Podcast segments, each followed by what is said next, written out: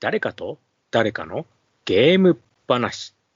はい。ということで始まりました。誰かと誰かのゲーム話でございます。この番組は私、もちおと、そして、はい。皆様こんばんみ。私、カステルでお送りいたします。はい。ということで、カステルさん、今日もよろしくお願いいたします。はい。お願いいたします。さあ、えっ、と、今回なんですが、こはのね、誰かと誰かのゲーム話、ついいつもとちょっと配信が違いますね。はい。はい。えっ、と、日本ポッドキャスト協会、そちらの2022ポッドキャストの日イベントということで、はい24時間配信、この中で今回、私たちの番組も流していただけるということで、はい。はい、この収録という形になっております。はい。ぜひ、はい新規の方にはたくさん聞いていただきたいなと思っておりますので、よろしくお願いします。はい、よろしくお願いします。さあ、で、まず最初はね、私たちの番組がどういう番組かっていうのをちょっとね、簡単にお話の方をさせていただきます。はいこの誰かと誰かのゲーム話というのは、まあ、この誰かと誰かというのは、まあ、私、もっちおと、そして、はい。私、カステルの二人で、えー誰かと誰かをまず表現しております。はい、そしてゲーム話ということで、まあ、話すジャンルはゲーム、はい。形になるんですが、はいまあ、。ここがね、まあ、うちら二人とも、まあ、大のゲーム好きということで、はいも。うとにかくゲームというものであれば、まあ、デジタルからアナログからもう何でもありというね、はい。形で話を、ね、しております。はい。はい。で、えっ、と、実はですね、はい、この、毎回毎回、二人で、こう、一つの話をするわけなんですが、はいテーマがですね、おのおの一つずつ持ってきまして、そしはてその話をこうワイワイするという、そういう形になってますね。そうですね。で、基本的には持ち寄った話もですね、事前にどんな話をしますよっていうのは、お互い話をせずですね、えー収録が始まってから、今日私はこれを話しますみたいな話をしますので、まあ、どちらかというとですね、二人でワイワイ盛り上がるパターンもあれば、えーせ話す側がですね、えー知らない人に説明するっていうパターンもあったりもしますね。そうなんですよ。だからこれね、は受け手が、もう、毎回毎回、はい。素のリアクションですよね。はい。だからこれがね、まあ出たとこ勝負というところで、しかもですね、この番組30分のノー編集でございます。はい、もうね、一切編集してないんですよ。はい。まあね、あのーまあ、今回ね、この、ポッドキャストの非イベントのこの枠も30分、普段の番組も30分。そうですね。まあ、ほぼね、同じ感じで、こうね、はい。聞いていただけるんではないかなというふうには思っております。はい。そしてですね、えっ、と、まあ、だいたい月に2回ぐらいですかね。そうですね。はい。 1第3ぐらいの月曜日を目安にって形ですかね。はい。なので、まあ、あの、他のポッドキャスト番組さんの合間に聞いていただく。これがね、はいちょうどいいんではないかなと。そうですね。はい。あのーまあ、テーマもですね、あの、最新のゲームを紹介するっていうものばかりでもないので、あの聞き、まあ、配信されたからすぐ聞かなければいけないわけでもないですし、たまに遡って古い話を聞いても全然違和感なく聞けるとも思いますので、はい。まあ、とにかくね、その時その時で、これ話したいっていうね、こう、話スイッチが入ったネタを持ってくるわけですから。はい。もうここはね、本当に、もう毎回毎回同じっていう感じでもないですね。はい。はいで、実はですね、この番組もう2年、はい。カステルさん2年ですよ、2年。そうですね。はい。け改結め構て。長いですね、結構来ましたね。はい。で、ね、えっ、と、大体もう、もうすぐ50回うん。ですね。はい。ねもう、こう、いろんなネタを、こう、ワイワイとやっております。そして、過去には一度、オフ会なんかもね、はい。やりましたよね。はい。はい、もうね、このコロナ禍であっても、ね、ちゃんと、ね、感染対策をしっかりして、実際に、こう、なんていうんですか、リスナーさんの目の前で生トークをするというね、そういうこともやったりもしました。はい。まあ何しろね、普段からノー編集なんで、そうですね。もうこうね、なんていうのかな、あのーある意味、こう慣れたもんで、はい。こう、バーっと一気に話してっていうのはね、もう、普段と同じ感じでね、オフ会の方もね、やることもできたんですけど、はい。ね、またやりたいですね。そうですね。ね、こう、いろいろね、話をしたりね、あの、まあ、前回の時はね、オフ会の後に、ちょっとね、ゲームなんかもしたりしてね、結構はい楽しめたりもしたんですけど、はい。ね、まあ、ちょっとね、失敗したのがね、時間が足りなかったなっていうそうのでがすね。ね。あの、収録の時間プラスアルファぐらいで撮ってたんですけれども、思ったよりもですね、その、皆さん集まってからの、まあ、雑談トークであったり、収録終わってからのですね、えーいろんな雑談トークだったりで、思ったよりも、あの、時間かかってたので、次回やるときはもう少し時間に余裕を持って行うのもいいかもしれないですね。ですね。はいでね、あの、やっぱ実際にこう皆さんとね、こう話、まあ自分たちの話聞いてもらうのもまあもちろん楽しいんですけど、ね、さらにそこでね、こうゲームをね、やったのもまたね、楽しかったというところで、はい。まあね、あのテレビゲームじゃなくて、その時はアナログゲームをはい。ね、ちょっとやりましたけど、ね。はい。で、まあ、アナログゲームといえば、この番組ではどちらかというと、私よりもカステルさんの方が実ははアいナログゲームが詳しくて、はいい、ろんなね、番組の中でもね、こう、あのーアナログゲームの紹介とかね、そういうのもね、したりとかもしてますが、なんでも、はい。なんか今回もまたちょっと、アナログゲームのネタ持ってきたんですってそうですね。あの、ポッドキャストっていうと、やっぱりあの、ラジオと同じようなイメージがあって、音声のつながり、音声でパーソナリティとリスナーのつながりっていうのがあるかと思うんですね。うんうん。で、結局、大きな番組を長くやってると、あの、多かれ少なかれオフ会をやろうっていう風空気も出てきますし、オフ会を実際やられてる、あの、ポッドキャスト番組も数多くあるかと思います。うんうん。で、その中でですね、あの、今回、えー私の方で、まあ、オフ会でですね、ちょっと持ち寄ってみんなで遊んだら盛り上がるんじゃないかと思われるようなゲームをですね、ちょっと見つけてきましたので、えーそちらの紹介をしようかと思っております。あいいですね。はい。はい。で、今回ですね、あのーまあ、えっ、と、普通のカードゲームではあるんですけれども、はい。えーオフ会で盛り上がるっていうところをですね、ちょっとキーワードに、えー考えてみたときに、はい。えー参加してる人たち以外もですね、あの、見た目で盛り上がれるようなもゲームがあったら面白いなと思って、ちょっと今回、おーえー持ち寄ってきました。はい、はい。はい。えーゲームの名前がですね、えーリベリウムというカードゲームにな ります。うわ、ちょっとわかんないの来ましたよ、これ。はい。リベリウム、はい。こちらですね、バランスゲームになるんですね。ほう。はい。えっ、と、まあ、バランスゲームっていうのは、まあ、平たく言うと何が一番わかりやすいですかね。え、あの、ジェンガとかそういう感じそうですね。はい。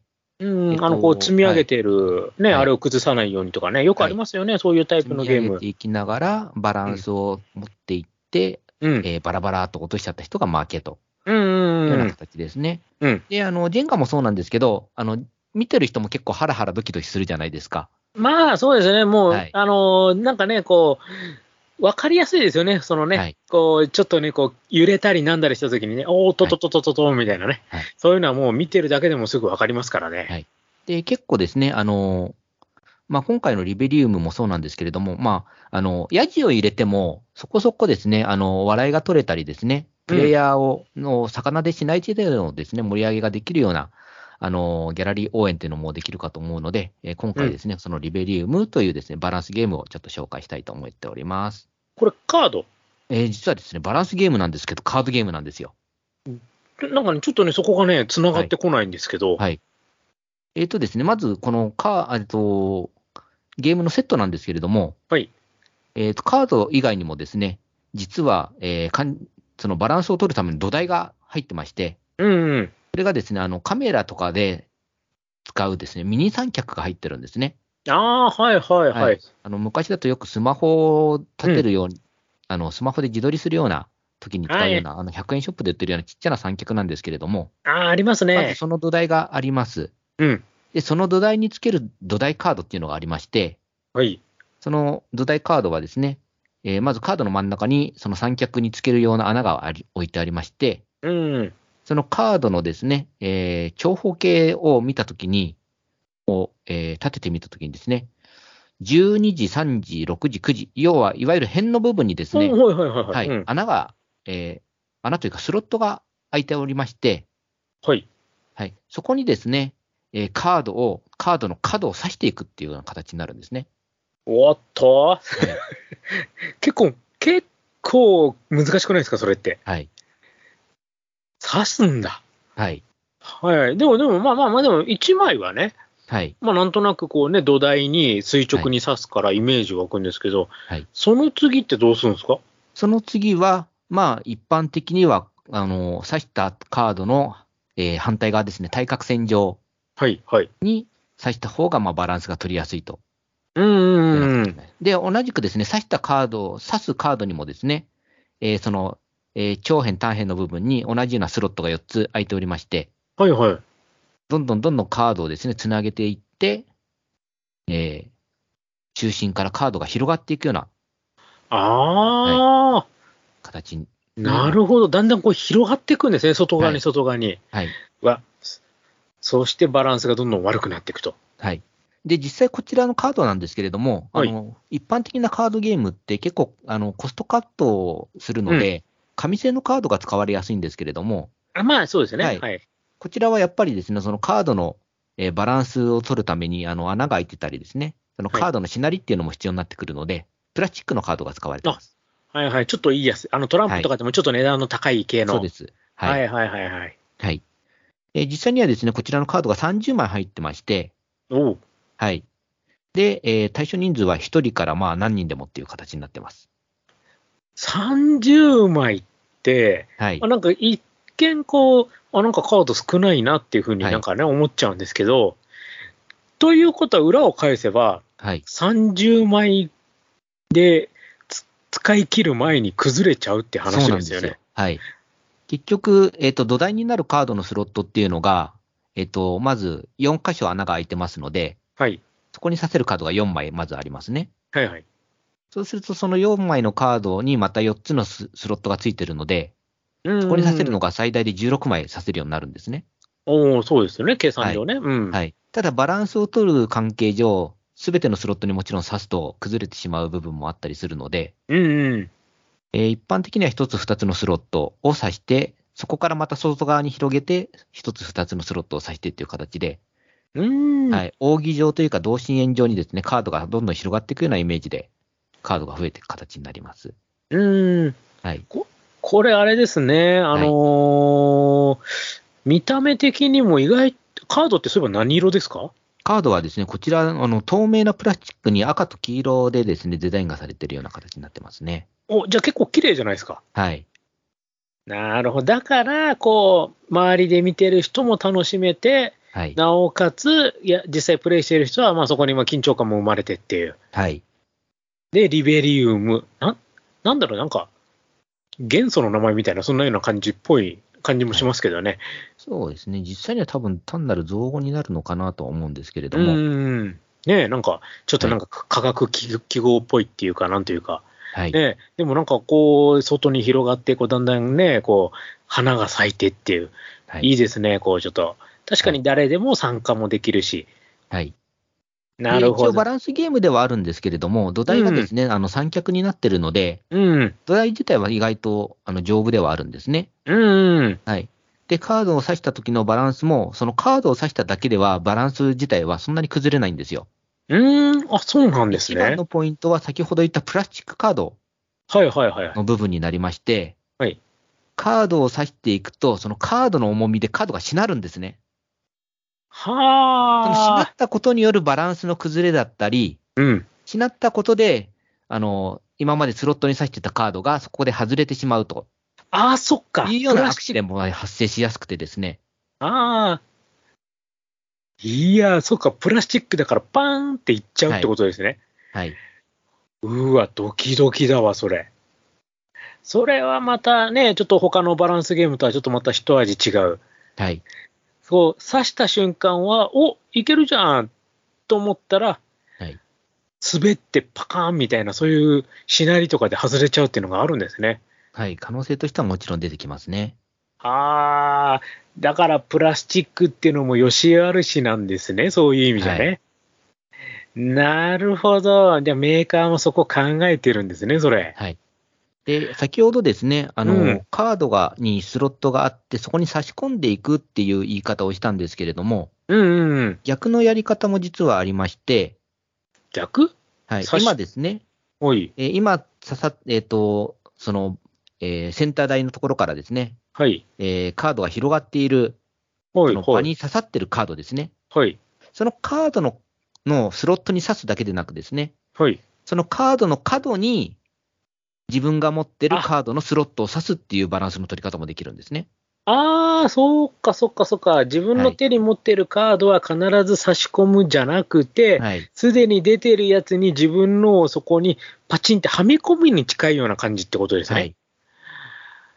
なこういった部お分でですね、微妙なバランス感覚っていうのが、あの、生まれまして、うん。なおかつ、対角線上を意識して置いてしまうと、えー、さっき言ったようにカードのしなりがいきなり発生して、えー、バランスが崩れやすくなったりとかですね。そういった部分も出てきます。はあ。これは、はい。 そっか、そこも戦略なんですな、はいこれ。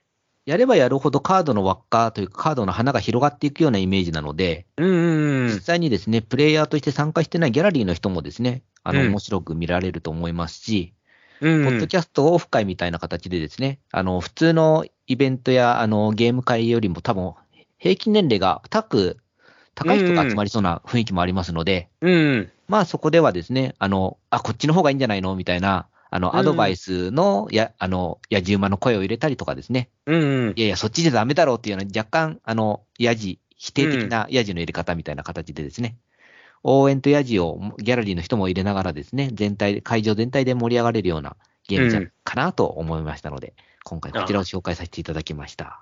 なるほど。ちなみにこれはメーカーとかわかります、はい、メーカーはですね、えっ、と、一応海外で、あの、作られてるようでして、えーえそれが、が日本ライセンスを取っております。はいはい。えーはい、会社はですね、フリージアエンタープライズさんというですね、ああ、ちょっとまた、はいふ普段なかなか出てこない。そうです。はい。あの、メー普カー段でですねすとあんまり聞くようなゲームメーカーでもなかったので、う。そうんですね。まあ、今回ちょっと気になったので、えおー、ーまあ、上げさせていただきました。なるほど。これ30枚だから、はい。逆にそこに場にいる、はいその、リスナーさんもね、あの、含めて全員で30枚こう使い切るまで頑張るみたいな、はいそういう楽しみ方も逆にできるかもしれないですね。そうはい。うん、崩したら負けっていうゲームももちろんそうなんですけれども、みんなで崩さないように30枚使い切るっていう遊びももちろんありかと思いますね。うん。ね、逆にこう、まあ変にね、勝敗っていうのが嫌だなと思ったらそういうね、はい。これまた30枚だから、頑張ればできますもんね。はい。ああ、なるほど。そういう感じなんですね。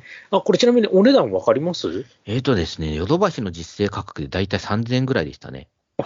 ちょっとやっぱ輸入。はい。そうですね。輸入品だったり、プラスチックカードと三脚が入ってるせいで、う若ん。干一般的なカードゲームよりも価格設定が高めではありましたが、うんまあ、逆にそれを返すと、あの、物持ちがいいということにもなるかと思いますので、そうですね。なんかね、はい、うん。長く遊べそうですもんね。はいねルールも簡単ですので、うん1回プレイのやり方だけ見て見れば、あの、2回目以降は、あの、ルール説明なしで楽しめるゲームでもありますし、うんはい、コストパフォーマンスは、えー、まあ、そこそこいいかと思います。なるほど。はい。ね、リベリウム。ね、はいちょっと気になった方はね、あの、実際ちょっとネットとかでもね、実際こう、通販でも売られてると思いますんでね、ちょっと検索していただければ。はい。ね今やっぱり一番、あの、ありがたいのがですね、こういって私たちのポッドキャストって、あの、言葉で、うんあの、ゲーム内容をお伝えはしてるんですけれども、気になった後は、人はその後 YouTube で探すとですね、ゲームプレイ動画とか、うんあの、レビュー動画動画みたいなものが出てきやすいので、そうですね。はいうん。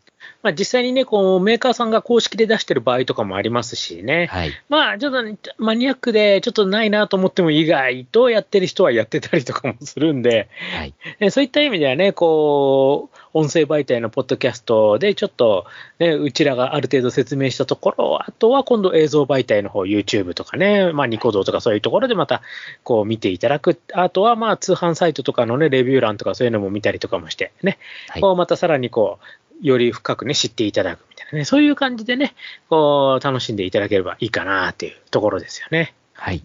はい。まあ、これはまあ、今もうバリバリね、普通に売られてるゲームですそうのでですねね。はい。はい。あの、はいちょっと気になった量販の店あの、大型量販店だったり、あとはうんカードショップ。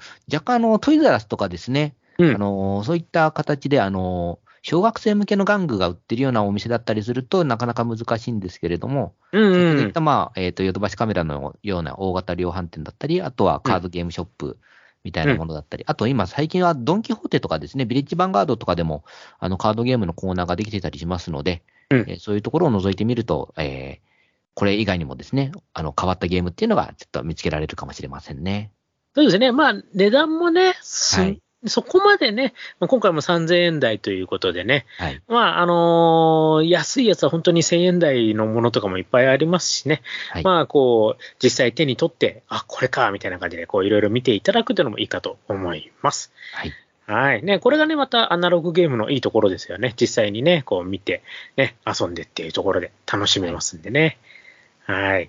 ということでね、まあ今回はカセルさんの方で、ね、ちょっとリベリウムということで、アナログゲームの紹介の方ね、していただきました。ね。はいはい。で、こんな感じで普段も実は話をしております。なのではい他の回も、だからこう過去回だからこうちょっと聞くのはどうかなとか、そういうのはちょっとね、気にせず、ね、はいこう気になったタイトル、ね、あの気になる作品、ね、それがあったらぜひね、ちょっと聞いていただいて、ね、まあ、あの、私の方のね、こう、時もね、結構ね、デジタル系、テレビゲームとかそういったものもね、結構取り上げたりとかもしておりますので、はいまあそちらの方の回を聞いていただくのもいいかと思いますし、まあカステルさんの方のアナログゲーム会の方。で、まあ、また、あのゲストさんを呼んでのゲスト会の時もありますしね。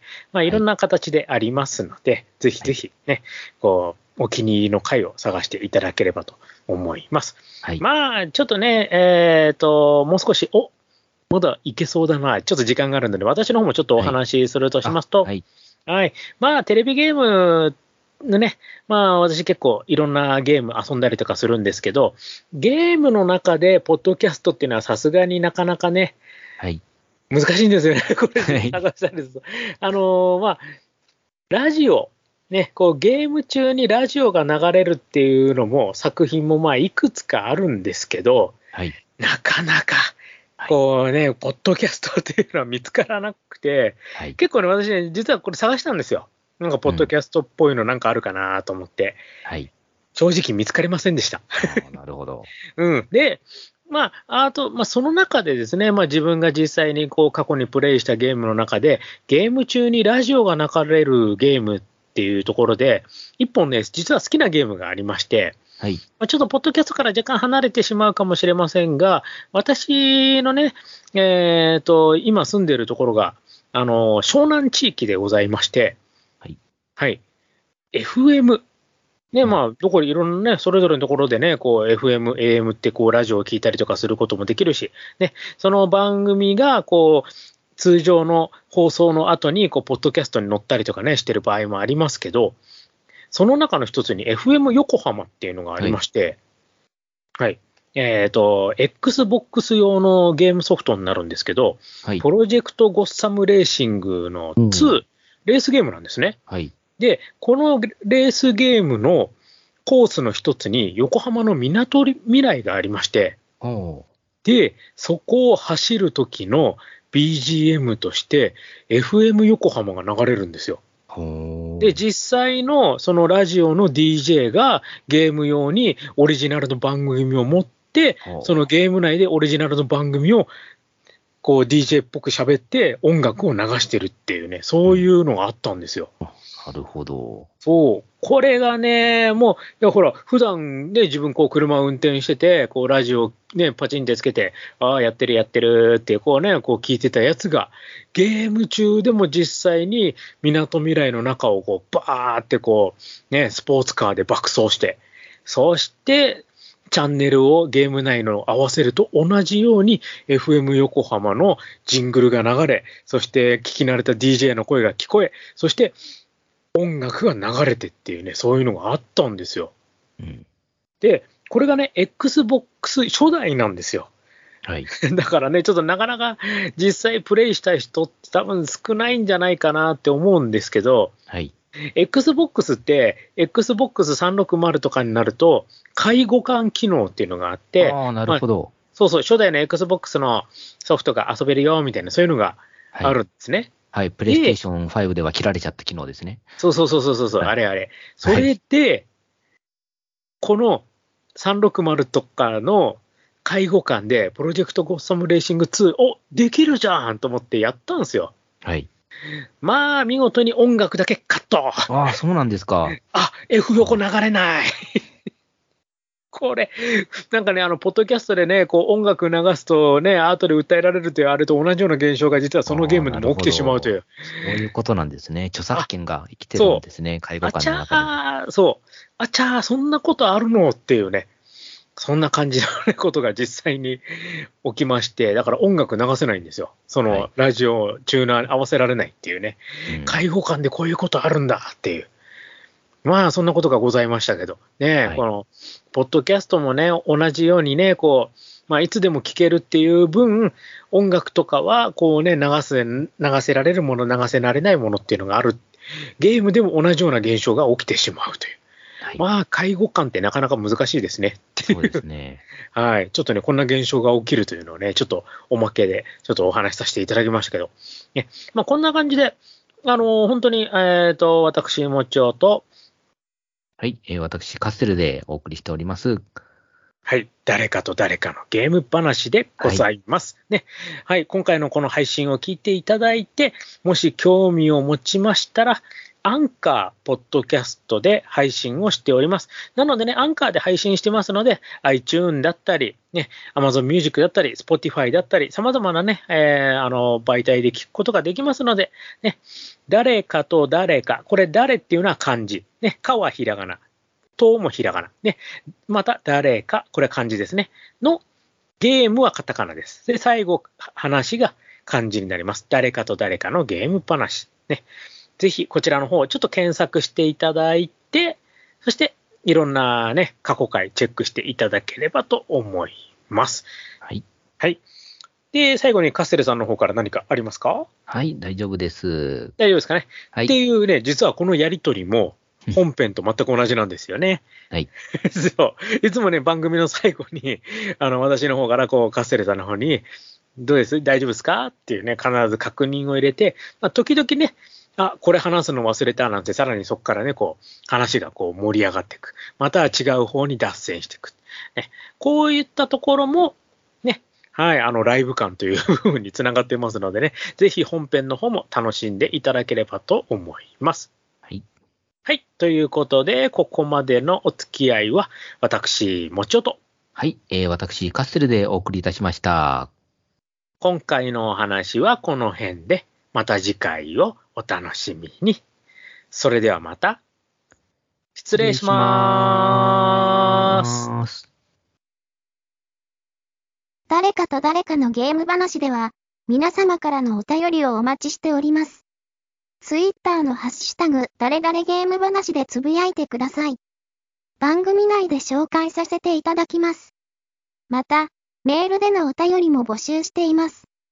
m, o, c, h, i, o, g, a, m, e, d, a, i, s, u, k, i, d, x, アットマーク yahoo.co.jp。もちよゲーム大好き dx アットマーク yahoo.co.jp となります。